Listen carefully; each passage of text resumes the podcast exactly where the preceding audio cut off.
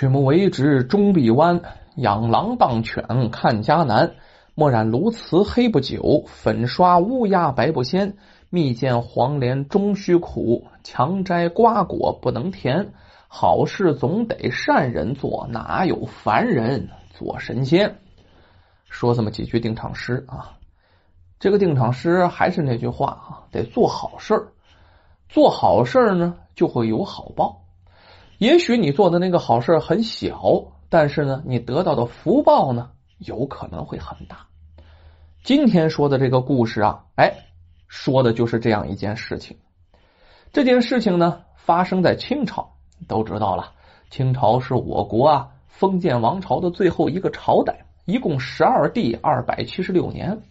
说的呢是其中的一个皇帝。中规中矩的一个皇帝啊，道光皇帝，在任上啊，在山东省的时候，山东省沂水县啊，这个沂水县啊，呃，现在改的名叫沂南县了，在这个济南附近，在这个县里啊，有这么一个小伙子叫富贵啊，别看这名字起的可挺富贵的啊，高端大气上档次，那个年头叫富贵啊，也不是什么。呃，歹名，因为现在好像叫富贵的都是小狗啊，没有，哎，他叫富贵，名字起的挺好的，可是呢，这个命一般啊，这个就是个放牛的放牛娃，那可以说是穷的叫家徒四壁呀，什么东西都没有，那叮当响响叮当，放牛娃嘛，靠给啊当地的一家地主啊，一个大财主大地主，他们家。的牛，哎，放那牛，放牛为生，要么怎么叫放牛娃呢？还有这个富贵长得也确实难点你说没钱就没钱吧，这个身体还有点残疾，长得也不怎么太好，哎，可是这个人呢，咱这么说，生性纯良啊，这个人性特别的好。穷归穷啊，也从不多吃多占的，在那个这个主人家干活呢，哎，打着长工放牛嘛，也是任劳任怨。所以说，这个地主啊，觉得富贵还是不错个人，所以说呢，就给他的工钱啊，平常啊也非常照顾他。咱说这一天，富贵还是像往常一样放牛呗。那放牛是怎么弄？这个每一天啊，早上起来早早的就把这个牛啊从地主家牵出来，到这个后山的坡上去放牛。今天与往常不一样，他放着几头牛啊，到这后山坡上一看。哎呀，愣了！这个地方他经常来，也非常熟，就发现前面不远的地方啊，躺着一个老头，躺在地上。一看呢，在地上直哼哼，哎呀，哎呀，眼看就要咽气的样子了。富贵三步两步走上前面一看呢，这老头啊，面色铁青，躺在地上，感觉像是好几天水米没打牙的样子，那是饿的，叫饿嗝。估计这点劲儿啊，要是再没有了，再待到今天晚上啊，估计这老头也就算交代了。好几天没吃饭的样子了。咱没说嘛，富贵穷归穷，长得不好归长得不好，但是富贵啊，这个人心地特别的善良。二话没说呀，看到这件事还能不救吗？连忙就把老头扶起来了啊，自己带着午饭，每次放牛啊，能够从这个。这个地主家领出点自己的午饭，没什么好东西哈，也无非就是两个黑面的窝窝头啊，就黑面的，不是什么白面的，也不是棒子面的。那咱话说，白面能有窝窝头吗？白面挺好，个馒头谁捅个眼儿啊？啊，棒子面的也不是，黑面的就是杂货面啊，弄个杂货面窝头，哎，两个。自己一看这老头饿的不行，眼看要死了，也别在乎这俩窝头了，就把这两窝头啊全都给这老头了。要说这老头还真就是饿了，没什么病啊，不是病的，就是饿的，饿的走不动了，没有力气了。这老头上去看这窝头，那就是饱了这个吃糠，这个饿了吃糠甜如蜜啊，饱了吃蜜不如糠，这不老话吗？老头一看这窝头啊，那啃的比包子。都香，三口两口就把这窝头给吃完了。这富贵自己还带着水，带着水碗啊，这给老头啊又端了一碗水。那水是好东西啊，这没精神了，喝点水马上就精神了。再加上这老头肚腹当中也有东西了呀，吃饱了也喝足了，水再这么一运行，哎，时间不大，这老头哎恢复精神了。咱没说嘛，没有病，就是饿的。这老头与富贵啊有一句没一句的拉出家常来了。老头啊姓翟啊，翟老头啊就跟着富贵说：“哎呀，小伙子呀，你真是我的救命恩人呀！可是看看你，你这名字起的真不错，人性也真好。哎，结婚没有啊？就问呗，拉家常。结果呢，这句话呀，就是戳到富贵的心尖子上了。”他今年二十五六了，是不是呢？按老年间的规矩啊，十七八小伙子就该结婚了。这个他咋结婚呢？于是这富贵长叹一声，指指自己的腿：“哎呀，我呀，一个放牛的，哎，要钱又没有钱。你看我这长相，我自己都觉得难点我头顶上啊还有点赖疮，我这一条腿还不利索，有点瘸。”你说哪家姑娘愿嫁给我呀？嫁给我不就是进火坑了吗？哎呀，咱也不祸害人了，我也不有那指望了。说着连声叹息，这老头听着倒哈哈大笑。这这矮老头啊，哈哈，说你是好心人，只要你开口，别说媳妇了，就算十亩良田，那好田地。我都啊能帮你搞到手，也算我报答你。富贵不信啊，问一句：“真的？”那老丈您可别拿我开玩笑啊！当然，当然是真的了。我老头一把年纪了，哪能这么熊你去？你就说吧，你看中谁家闺女了啊？跟我说，没我办不成的。这富贵呀，说实在的。平常啊，自己这经济条件也没工夫走街串巷的，也没工夫到城镇里，身边认识的姑娘并不是特别多。他想了想，有些不好意思，很扭扭捏捏的啊，就跟这翟老头呃，地主家的三姑娘，她 嘿嘿长长得蛮好看的，嘿，我挺喜欢，嘿嘿，说的都不好意思啊。把他自己心仪的姑娘说出来了，可是这心仪姑娘是地主家的三丫头啊，那对他来说那是高枝儿，那是天鹅呀。可是没想到老头儿这嘿嘿一笑，就是翟老头大拇哥一挑，好有眼光，有骨气啊！要娶媳妇就娶漂亮的，丑的谁看得上啊？像你这么好的人呢，天仙一样的美人嫁给你啊，啊那都是应当的。这富贵想了想，脸啊又皱起来了，愁眉苦脸。哎呀，我就是想一想啊，嘿嘿那可是高枝儿啊，我怎么攀也够不着啊！想想就罢了。可是这翟老头倒挺认真的啊，连连摆手：“这你可别管啊，就你可别管了。只要你想，就没有办不到的事儿。不就是他地主家那三姑娘吗？”多大的事儿啊啊！不要紧的，只要啊你办好两件事，剩下的交给我老的人家，你就什么都别管了。富贵连忙问呢：“什么事儿？”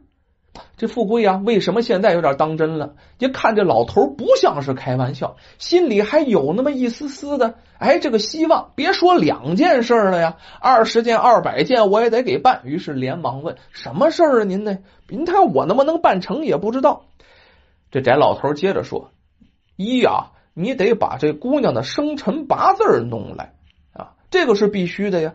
第二条就是把她手里的香包给我弄来。”那时候姑娘手里有那么个香囊，里面啊放点花瓣啊，哎放点放点花香的东西，哎使得姑娘身边呢有一股香气啊，有那么个香包。有钱人家的姑娘大小姐都有这么个东西，哎，你把那个香包啊给我弄到手。翟老头就提了这么两个要求。转眼时间不大，咱要怎么说呢？这个这个世上无难事，只要有心人呢。你说他一放牛的要弄这两样东西难不难？按说是不简单啊。可是呢，这富贵这两天没干别的，把自己这点积蓄都拿出来了，上下走动，走动了这小姐的一个奶妈子啊，就问了问生辰八字，去闲聊天呗，给奶妈子送点东西，奶妈子也当聊天啊，就就就知道了。然后又走动了这个小姐身边一个粗使的丫头啊，这小姐的香包好几个，有一个呢旧的呀，就不怎么用了，放在那儿了。给这粗使的丫头买点东西，就把那香包啊给他拿出来了。也就是说，转眼几天过去，这两样东西还真都被富贵弄到手了。于是他跟老头啊约好了个地方，分开的时候就约好了地方了。几天见面，就来到约定的地方。老头果然来了啊！就这翟老头果然在约定的时间和约定的地点来了。这富贵啊，之前还以为怕这老头骗他呢，抱着试试看的这个态度，如果老头不来，算我倒霉啊！我这个也算睹物思人了，有这个生辰八字，有这个香包，我也在心里暗暗的喜欢小姐就得了。没想到。翟老头来了，当把这个东西拿到手之后，老头啊嘿嘿的发笑，一拍大腿，好了，哎，你就啊等好吧。说着呢，这翟老头也不知道从哪拿出一个庚帖来啊，把这个姑娘的生辰八字就给填上了啊，又买了几样东西，大摇大摆的。跑到地主家啊，帮这富贵求婚去了。这富贵开始想，这老头是神人，弄不好是开坛做法什么的，没想到是这个，就大摇大摆的啊，找一庚帖，什么庚帖呢？就像喜帖那么个东西，俩人啊，就是换名帖，就定规了，订婚那么个东西啊，叫庚帖。把这生辰八字给填上以后，买几样礼品呗，还真就去了。富贵跟着老头啊，到这地主家，一进门。这老头在后面一踢着富贵的腿腕子，这富富贵扑腾一下就跪到地上了。是富贵按照他的交代啊，连忙大喊：“给岳父岳母大人请安，小婿有礼了。”这一下，咱说这地主算是糊涂了，哪跟哪儿啊？这是怎么怎么就就就就就就嫌虚了呀？什么情况啊？这自己明明是收了钱了，把三姑娘许给隔壁村郭员外的傻儿子了啊？什么时候又多一放牛娃的女婿呀？这算是怎么回事啊？一女两嫁呀？这不是开国际玩笑吗？咱说这时候哪有国际？咱就这么一说，也就是说这个这个地主啊，这地主老财呀，给闹懵了。要说这地主对这三姑娘可不是特别好，为了跟这个。隔壁村郭员外啊，俩人啊有点什么经济上的往来，有点交往。那郭员外也有一三儿子，傻的，脑子有点不够用，于是就把这自己的三姑娘啊，好像是这个这个跟人拉关系一样，嫁给人家傻儿子了。他姑娘是本身是不愿意的，可是不管怎么说，这门亲事定规了呀。这地主当场脸色可就是变了，坚决不承认这门婚事。可是翟老头那头也不是饶人的人啊，不依不饶，拿手啊指着地主的鼻子，那就跟真有这回事是一样的。好啊，你个黑心的地主老财呀！啊，当初你是口口声声的要富贵当你的上门女婿啊，怎么说变就变了？不认账吗？这说的是钢板印证啊，就跟啊真有这么回事似的。接着说啊，好好好啊，富人莫欺穷人短，咱也不怕，咱们啊可是有白纸黑字有庚帖的，还有你家三姑娘的定情信物，你敢赖婚那不要紧啊，有砖有瓦有王法的地方，对不对？我就到衙门去告你去。说着。哎，还真不是吓唬人。这翟老头啊，冷冷的哼了一声，拉起富贵是转身就走。这一进一出，到现在这地主也没闹明白发生什么事糊涂了啊！这这都哪跟哪儿啊？只当对方是个疯子，走错门了。可是说告还真就告下来了。没过几天，这地主啊，哎，就收到衙衙门的来这一纸通知啊，让他到衙门走一趟。哎，把这事说清楚。可是咱说这这老地主自己觉得我啥事儿没干呢，我多有理呀！我怕那那疯老头，我不怕他耍什么花招。二话不说，把这三丫头啊，哎，从屋里蹬出来，弄顶小轿，就直奔衙门。到衙门先不用说了，三班衙役先喊唐飞伟知县大人是转屏风入座，坐定以后一拍惊堂木，啪！待原告、被告开始审案。先问这个富贵和老头，又问了问财主啊，这两人各执一词呗。一方反正是坚持地主悔婚啊，一方反正就是矢口否认，说姑爷啊另有其人。这三姑娘在边上，这这这待字闺中的姑娘啊，一身两架，这弄不明白，乖乖的跪在边上，什么话都不说。这县令问了半天，没问出什么头绪来，他干脆就想，我问问这三姑娘不就得了吗？那是本主啊啊，这本主说谁就是谁呗。于是呢，就问这三姑娘：“你这女子啊，如实回答，你爹妈到底把你许配给哪个了呀？啊，你给我从实说来。”咱说这三姑娘本来是不怎么太愿意嫁给邻村郭员外的傻儿子的，她是不愿意，要么她怎么没放上呢？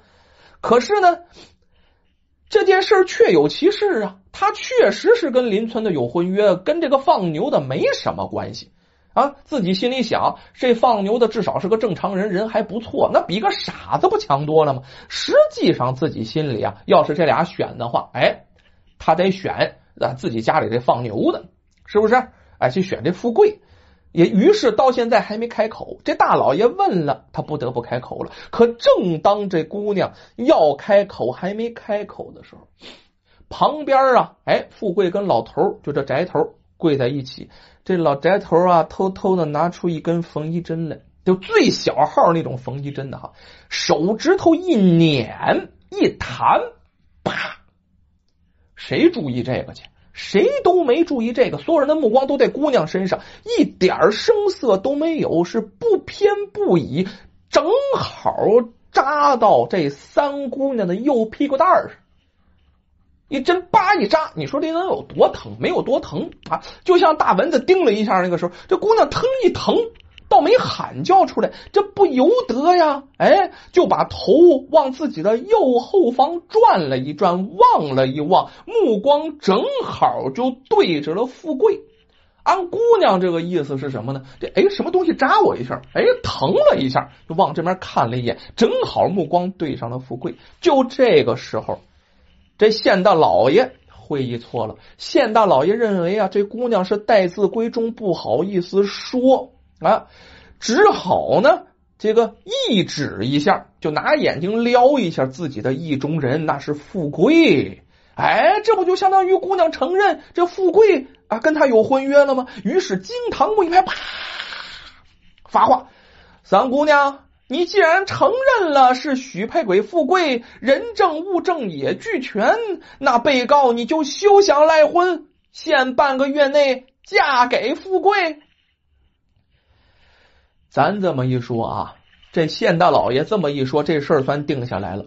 为什么呢？那县太爷那叫百里侯，那在当地土皇上一份，他这么一说，谁还敢说个不字啊？